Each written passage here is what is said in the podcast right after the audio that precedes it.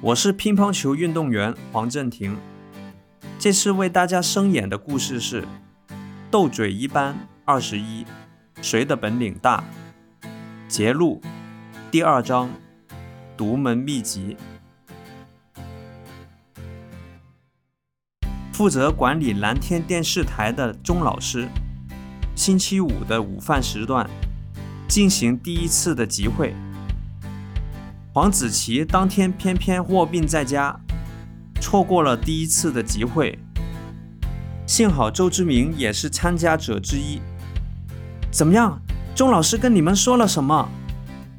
他打算制作一个以阅读为主题的节目，所以公开招募节目主持人。不过由于参加人数比预期多，为了公平起见，他决定举行一个选拔赛。钟老师要我们以铅笔为题，做五分钟的演说，并规定在整个演说当中都不能提及铅笔二字。哪有什么值得推荐？钟老师分明是有意为难我们嘛！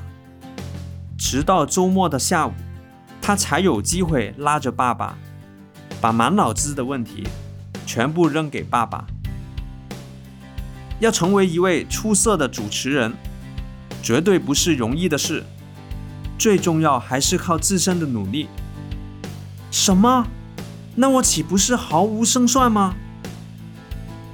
经过爸爸的细心指导后，黄子琪总算有了初步的了解，信心大为增强，并开始着手撰写演讲稿。第二天，怎么样？你一定已经从爸爸身上学到不少绝招了吧？快教我啊！文乐欣和江小柔也赶紧凑上前道：“别忘了加上我们啊！”好吧，那我就稍微透露一点点。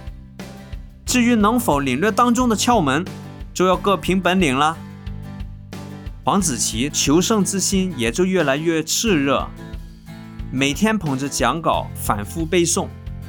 还自言自语地笑道：“有爸爸的独门秘籍，再加上这份完美的讲稿，我还不打遍天下无敌手？”